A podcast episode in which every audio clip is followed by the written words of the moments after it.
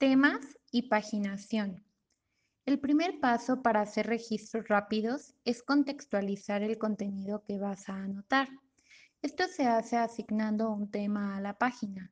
Puede ser tan sencillo como lista de compras, aunque incluso en este caso, como sucede casi siempre con el método bujo, la cosa no es tan obvia. Los temas tienen tres funciones.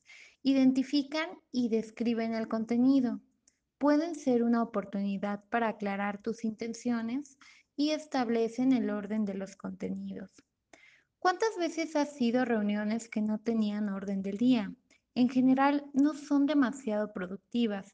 Tomarse un respiro para definir un orden del día antes de empezar permite concentrarse, priorizar y emplear el tiempo de forma más efectiva. Asignar un tema a las páginas nos da la oportunidad de tomarnos un respiro ¿Qué podremos en este espacio? ¿Cuál será su objetivo? ¿Qué valor añadido aportará a nuestra vida?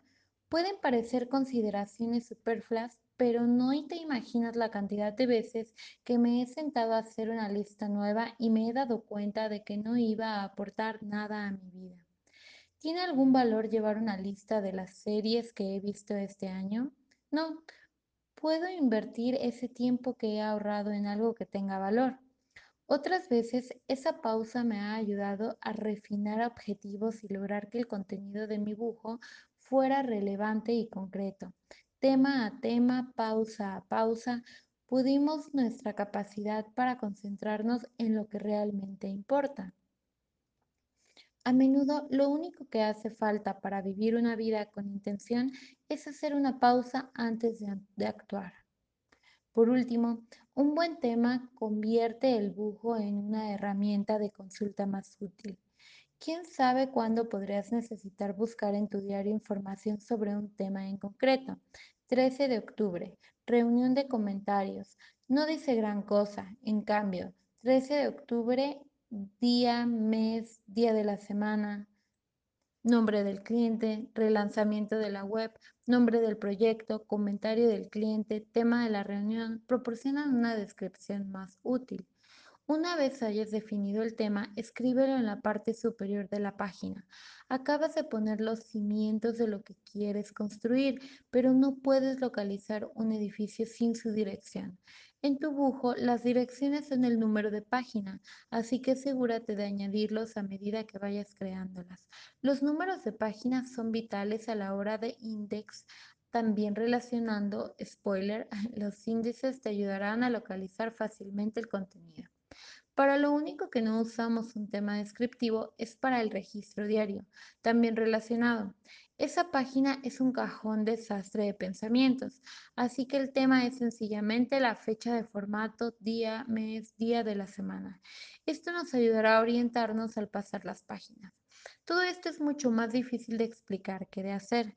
En la práctica, lo único que estamos haciendo es pensar unos segundos antes de poner el bolígrafo sobre el papel. Ahora, con el tema y el número de página en su sitio, nuestra página está preparada para aguantar lo que le echemos.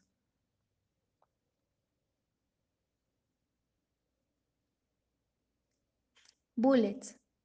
Si los registros rápidos son el idioma del bujo, los bullets son la sintaxis.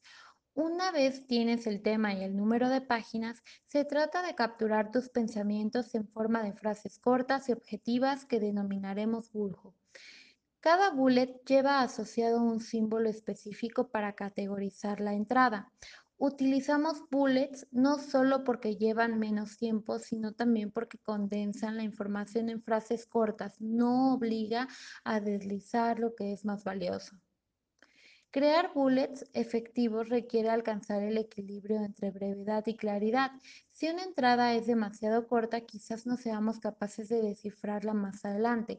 Si es demasiado larga, escribirla se convierte en una lata. Por ejemplo, llamar ya. Es demasiado corta. ¿A quién hay que llamar? ¿Para qué hay que llamar? Es fácil olvidar todo eso a lo largo del día. Del mismo modo, llamar a John lo antes posible porque necesita saber si tendremos los resultados de las ventas de junio listos para entregárselos es palabrería excesivamente informativa. Intentémoslo de nuevo. Llamar a John. resultados de venta junio. Estamos diciendo exactamente lo mismo usando una cuarta parte de las palabras. Enseguida te enseñaré cómo convertir esta tarea en una prioridad usando viñetas también relacionadas. Conseguir entradas cortas sin perder información requiere cierta práctica, pero con el tiempo acabas puliendo la habilidad para identificar qué vale la pena apuntar. Eso es importante porque nuestras vidas son infinitamente complejas y hay un montón de cosas de las que podríamos hacer un seguimiento. Si ya has hecho listas antes, seguro que has sido testigo de cómo se te pueden ir de las manos. A menudo carecen de contexto y prioridad. Los registros rápidos resuelven este problema de distintas maneras. En primer lugar, categorizando las entradas como cosas que hay que hacer, tareas, experiencias, actividades Información que no queremos olvidar, notas. Cada categoría tiene un símbolo asociado que maneja la lista básica con capas de información adicionales que son muy necesarias para aportar contexto y funcionalidad. Durante el día estos símbolos permiten capturar y contextualizar rápidamente tus pensamientos en tiempo real. Más adelante hacen que localizar contenido concreto sea mucho más fácil hojeando las páginas. Observemos a fondo cada una de las categorías para ver cómo esta sintaxis puede hacer que las entradas estén organizadas y sean concretas y efectivas. Tareas. El bullet de tareas tiene mucho peso. Imagínalo como una casilla de verificación. Las primeras versiones del método Bullet Journal empleaban una casilla de verificación, pero con el tiempo quedó claro que las casillas de verificación no eran tan eficientes como la viñeta en forma de punto. Cuesta más dibujarlas y quedan torpes, lo que empeora la legitimidad.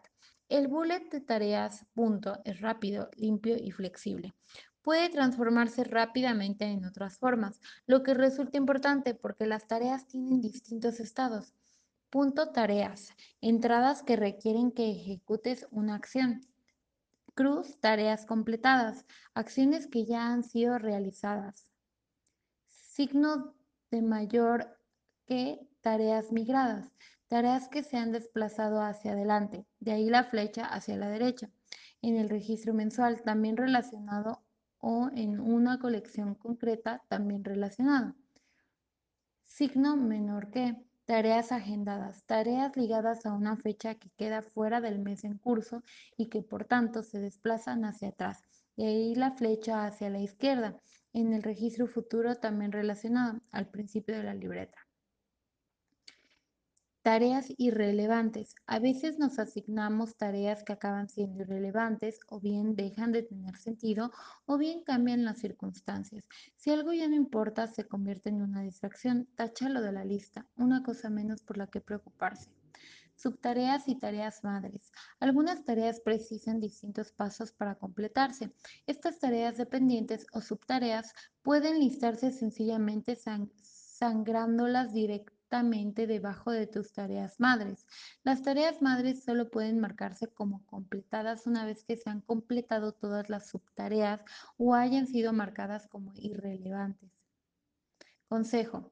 Cuando veas que una tarea madre genera muchas subtareas, esto puede indicar que esta tarea madre se está convirtiendo en un proyecto. Si para eso quizás prefieras convertir esta lista que está dentro de otra en una colección también relacionado, por ejemplo, planificar un viaje puede ser complejo, con tareas que vayan desde buscar alojamiento hasta organizar el transporte.